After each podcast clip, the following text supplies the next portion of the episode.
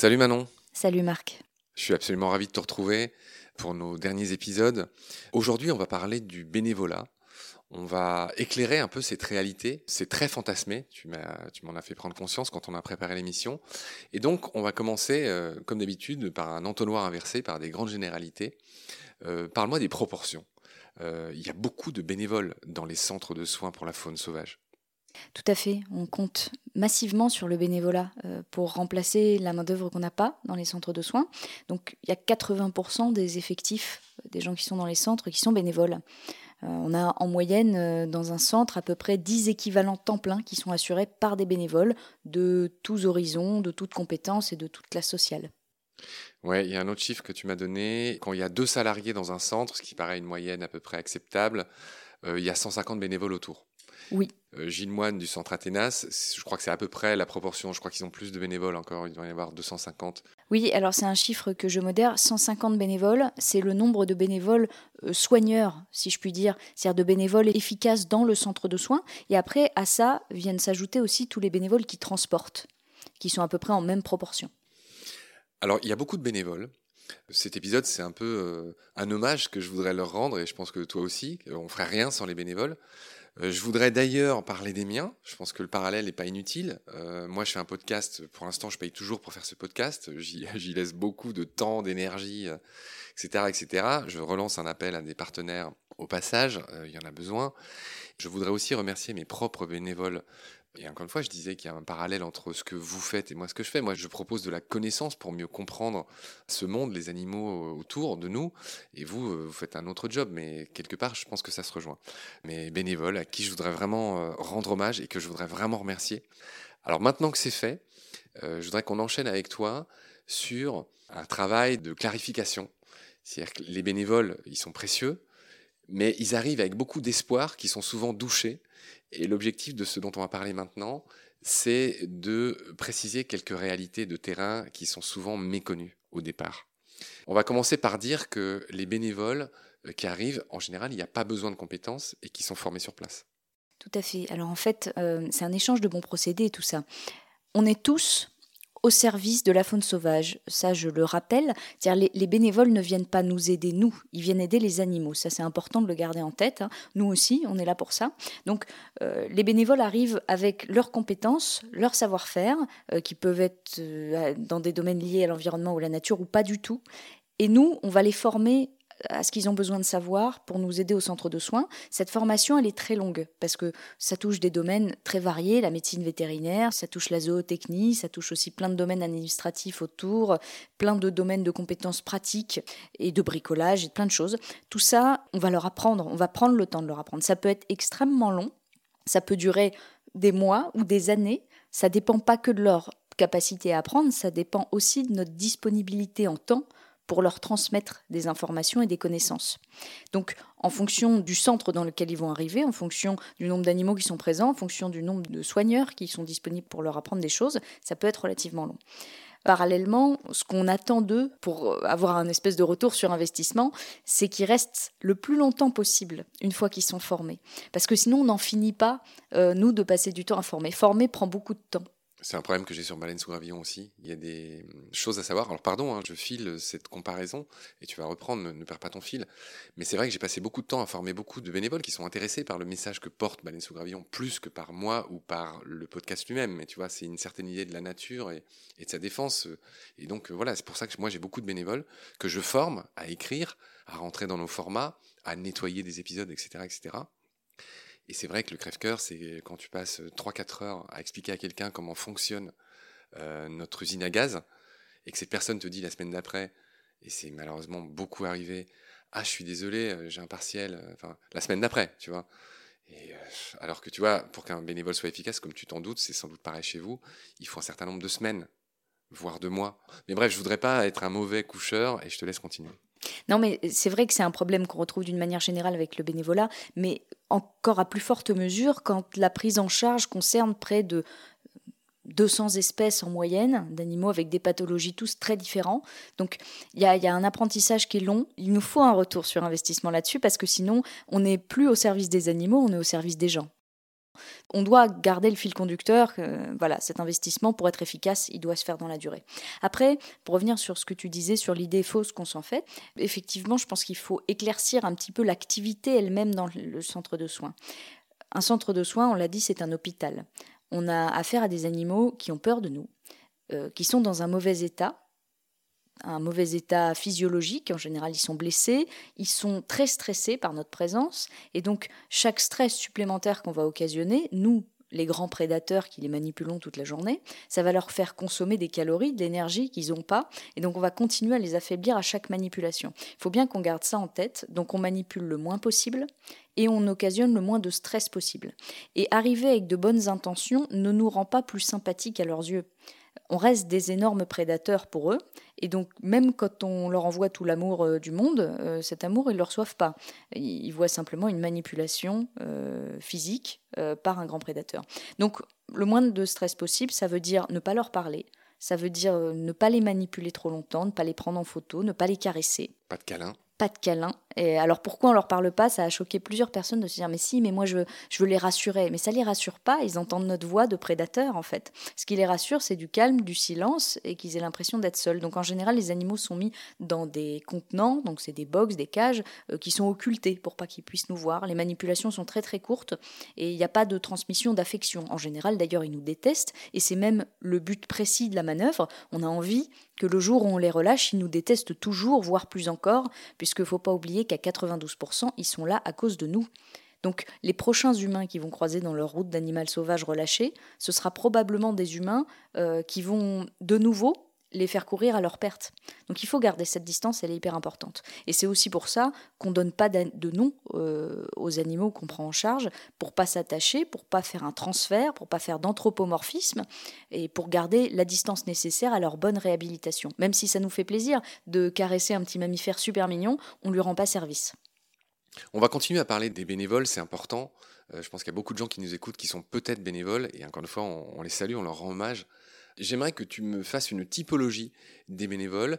Quand on a préparé l'émission, tu m'as dit qu'il y avait plusieurs types d'engagement. Tu vas me parler peut-être un peu des âges, des sexes, est-ce qu'il y a plus d'hommes, plus de femmes euh, Est-ce qu'il y a des volontaires Est-ce que c'est des services civiques?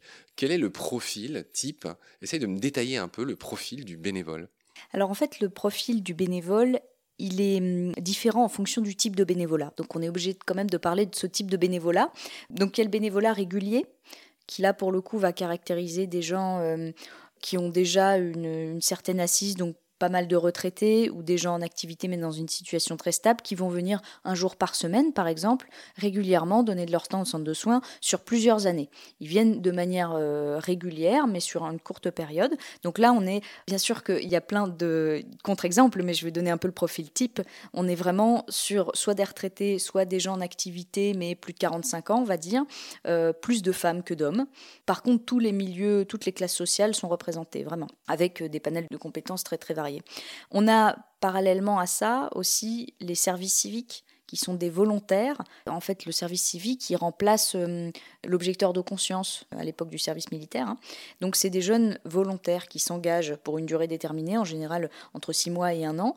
Et ils sont indemnisés. C'est une petite indemnité. Hein, mais donc, Combien? En général, 560 euros, euh, c'est l'enveloppe. Brut? C'est toujours brut, enfin c'est toujours euh, net si je puis dire, c'est ce qui touche quoi, mais il n'y a, pas d'imposition là-dessus. Par contre, du coup, ça coûte très peu cher aux associations, euh, de l'ordre d'à peu près 6-7 euh, euros par mois. c'est ce que ça coûte à l'assaut. Donc c'est pour ça qu'on fait appel au, volontariat en service civique aussi. C'est parce que ça permet de compter sur quelqu'un pendant plusieurs mois. Donc on a un investissement de formation assez rentable pour nous. Et puis c'est quelqu'un qui fait pas les missions d'un salarié, mais qui va quand même pouvoir s'investir sur une mission précise dans le temps. Donc ça, c'est des jeunes qui ont entre 16 et 25 ans. Donc en général, qui sont à une période de flottement entre deux périodes d'études, par exemple, ou qui viennent de finir leurs études et qui veulent s'investir euh, dans un domaine qui va leur apporter de la compétence de terrain. On a aussi ce qu'on appelle les éco-volontaires. Donc ça, c'est des gens qui vont venir sur une période donnée euh, et qui vont euh, faire, si je puis dire, une sorte de temps plein au centre de soins, en général sur un mois ou deux. La plupart du temps. Donc, c'est des périodes qui correspondent aux vacances d'été, par exemple, ou à des périodes de chômage. donc, ça va être aussi plutôt des jeunes ou plutôt des personnes euh, disponibles sur une période donnée. Donc eux ne reviennent pas forcément dans le temps. Mais sur cette période-là, ils sont là tout le temps. Et ça, c'est précieux aussi parce qu'ils assurent un suivi au quotidien de l'évolution d'un animal. Donc on a besoin euh, de ces trois types de bénévolat principaux, il y en a d'autres, hein, mais ces trois types de bénévolat-là nous apportent des profils hyper complémentaires, avec des gens très différents, ce qui nous permet de faire côtoyer à la fois des jeunes de 17 ou 18 ans avec, euh, des, retraités. avec des retraités qui apportent pas du tout la même chose, qui ont des relations humaines très complémentaires et puis qui ont des relations aux animaux très complémentaires aussi. Je pense qu'il y a beaucoup de ceux qui nous écoutent qui ont été bénévoles à un moment donné ou à un autre de leur vie ou qui souhaitent le devenir. Moi-même, ce fut mon cas. Enfin, j'étais bénévole dans un atelier d'auto-réparation de vélos que je vais nommer Vélorussion à Paris. C'est génial comme endroit. Tu vois, c'est un endroit où les gens viennent pour réparer leur vélo, où il y a des gens qui s'y connaissent, qui leur apprennent à faire. Et tout ça, c'est gratuit, c'est de la bonne humeur, c'est du parc de savoir-faire. Et j'y vois encore des parallèles. La question que je veux te poser, j'imagine qu'il y a pas mal de bénévoles qui veulent faire comme toi t'as fait, c'est-à-dire qui veulent faire de leur passion un métier et qui s'imaginent peut-être à raison qu'à force de donner tant de temps et d'énergie, et peut-être en ayant acquis un certain savoir-faire, qui souhaitent, qui espèrent, qui rêvent de se faire embaucher. Est-ce que ce Graal est atteint par beaucoup d'entre eux? Et qu'est-ce que tu peux dire par rapport à ça? Alors, c'est exactement ce qui s'est passé pour moi. Donc, je ne peux que conseiller de le faire. Toi, tu as fait un sit-in devant la porte d'un directeur dans une assoce en Alsace. Oui, mais avant ça, j'ai fait du bénévolat dans un centre de soins qui s'occupait des phoques, entre autres, et c'est là qu'est née la vocation. Et ce pauvre monsieur dont on va dire le nom, euh, pendant un mois, tu lui as dit Est-ce que vous n'avez pas du travail pour moi? C'est ça, Jérôme Renault. et tu as vraiment fait un sit-in devant sa porte. C'est ça qui est incroyable. Au début, il... j'étais pas assise, hein, je, militais activement. Tu dormais dans ta voiture, dans la forêt à côté? Enfin, c'est quand même incroyable. J'ai l'air de me moquer, mais je suis très admiratif de ce que tu as fait, de ta détermination. Ça, par contre, je ne le conseille pas. Si on doit conseiller quelque chose, tel que c'est fait aujourd'hui, tel que le système est fait, vu qu'il n'y a pas de circuit de formation pour devenir euh, soignant en centre de soins, en effet, il faut passer par l'expérience. Et je dirais que pour des jeunes qui veulent euh, en faire un métier, le service civique est une très bonne option. Parce que pendant 6, 8 mois, 1 an, ils vont vraiment acquérir des compétences de terrain concrètes. On va leur apprendre des choses qui vont pouvoir reproduire ailleurs.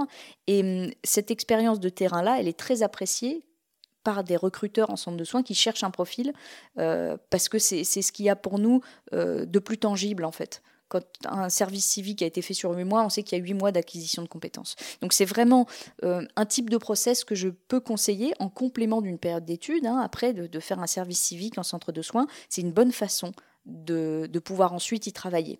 Et ça, c'est en fait les, bénévoles euh, qui souhaitent se former pour en faire un métier, ça correspond surtout aux très jeunes gens qui n'ont pas euh, d'attache familiale énorme et qui ont beaucoup de disponibilité en temps. On va tout de suite rappeler aussi, tu n'en as pas fait euh, secret quand je t'ai posé la question très sèchement, enfin quel était ton salaire. Il faut pas s'attendre à gagner des 1000 et des cents, même toi qui es responsable, qui est coordinatrice de ce que vous appelez entre vous tout simplement le réseau, parce que c'est vrai que c'est un nom à rallonge en gros, c'est le réseau des centres de soins faune sauvage qui rassemble ces, 25 centres dont on a détaillé les identités dans un autre épisode. Même toi qui parles à des ministres, qui a beaucoup de responsabilités, enfin, tu es trop modeste, je vois que tu rougis. Enfin bref, tu gagnes à peine le SMIC en fait. Euh, toi, donc on s'imagine que les salaires, enfin, globalement en France, pour ces métiers qui sont des métiers passion, euh, sont extrêmement faibles. C'est une réalité que j'aimerais dire, hein. enfin, que j'aimerais que tu nous dises. Oui, c'est des salaires euh, relativement indécents par rapport à la mission qui est la leur. Alors moi, mon poste aujourd'hui, euh, c'est autre chose, mais par contre, le poste clé dans un centre de soins, c'est le poste de responsable capacitaire, parce que le fait qu'il soit titulaire d'un certificat de capacité n'en fait pas un salarié comme les autres, c'est-à-dire qu'il engage sa propre euh, responsabilité pénale la sienne, s'il se passe quelque chose avec les animaux.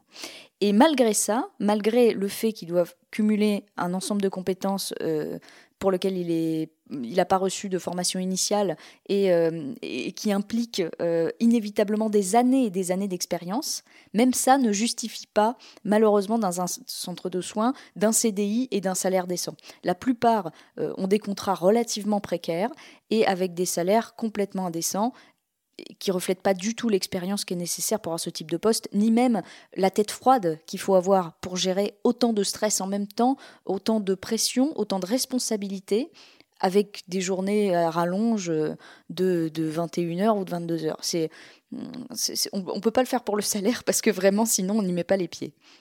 L'autre illusion qu'on va retirer de la tête de ceux qui souhaitent être bénévoles, et encore une fois, bien sûr qu'on a besoin de bénévoles, et bien sûr que c'est super, et bien sûr qu'il faut le faire, euh, c'est que c'est loin d'être... Euh, comment dire, enfin c'est loin d'être toujours plaisant. Euh, tu m'as même noté la phrase Être bénévole en centre de soins, c'est un peu comme être bénévole en zone de guerre. Il ne faut pas s'attendre à se détendre. Alors oui, il y a deux aspects. D'une part, euh, ne vous attendez pas à devenir des chirurgiens en une semaine. Euh, on est sur des tâches relativement ingrates. Euh, sur un premier aspect, il y a énormément de nettoyage. Euh, regardez la journée du, du soignante parce qu'un bénévole, c'est un aide-soignant dans un hôpital, vous voyez. Et donc, il y a des tâches de nettoyage, de gestion de logistique, de, vaisselle, de trucs. C'est énorme en, termes de plan de charge. En plus, en général, vous faites en premier les tâches très répétitives parce que, encore une fois, l'expérience, ça s'acquiert. Et parallèlement à ça, en effet, il y a un niveau de stress dans les équipes et tout. On va peut-être vous proposer de prendre un café avec un gâteau, mais euh, sachez que ça sera anecdotique et qu'en hiver, le reste du temps, vous êtes soumis au même stress que les équipes qui sont sur place. Il y a beaucoup plus d'arrivées que vous n'avez de temps pour les gérer et il faut être hyper efficace. Euh, vous ne pouvez pas solliciter les équipes toutes les cinq minutes dès que vous avez une question. Il faut être méga autonome, très réactif. Bon, on va essayer de finir cet épisode sur une note positive. On, va continuer à parler du bénévolat dans un prochain épisode. Hein. On est loin d'avoir tout dit. Parle-moi de ce que ça apporte, du contentement, euh, de ce qui rend heureux en faisant ça. Et j'imagine qu'il y a de bonnes raisons. Les bénévoles, en général, s'investissent auprès de nous parce qu'ils veulent se sentir utiles. Et ils le sont, parce qu'en fait, ils sauvent des vies. Clairement, c'est ça.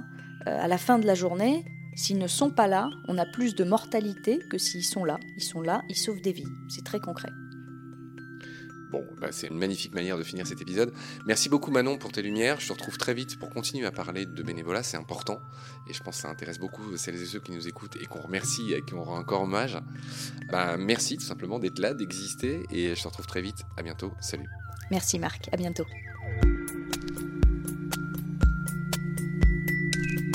Pendant notre combat, nous deux, tu avais l'œil du tigre. Tu en voulais ce soir-là.